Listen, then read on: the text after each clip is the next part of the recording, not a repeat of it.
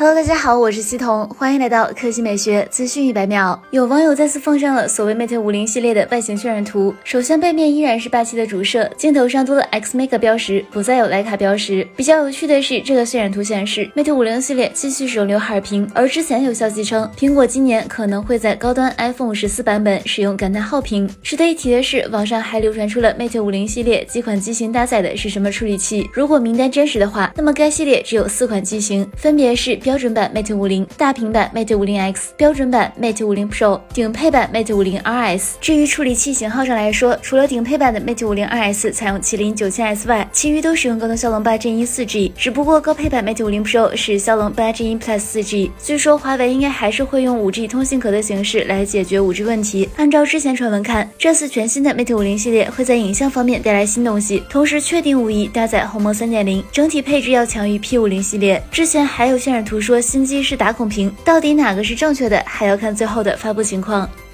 来看调调新闻，红旗蔚山工厂将投产一款代号为 E 零零一的新车型，E 零零一即为红旗纯电 H 五，将作为品牌电气化重点车型推向市场。新车生命周期七年，预计明年九月量产，年产能八万辆。与燃油版 H 五相比，纯电 H 五的售价或在二十万元左右。燃油版红旗 H 五全新燃油 H 五已经开启预售，十五万起，将于七月二十六日正式上市。新车采用了家族最新设计风格，前脸为高山流水式进气格栅，酷似红旗旗舰车型 H 九，而纯电版 H 五则有望同步采用红旗纯电前脸，与 EHS 九相近，气场媲美几十万的豪华车。红旗 EHS 九在车身尺寸上，燃油版 H 五全面升级，长度达到了四九八八毫米，轴距为二九二零毫米，预计纯电尺寸会与其保持一致。这样的车身尺寸也已经超过了国产中级豪华轿车比亚迪汉，车辆视觉效果看上去十分大气。纯电 H 五将搭载一百一十一千瓦时动力电池，容量高于汉 EV 所搭载的刀片电池。这款电电池是。一汽首款自主开发的多合一 CTP 动力电池总成，具备高安全、高能量、二十分钟超快充三大特点。好了，以上就是本期科技美学资讯百秒的全部内容，我们明天再见。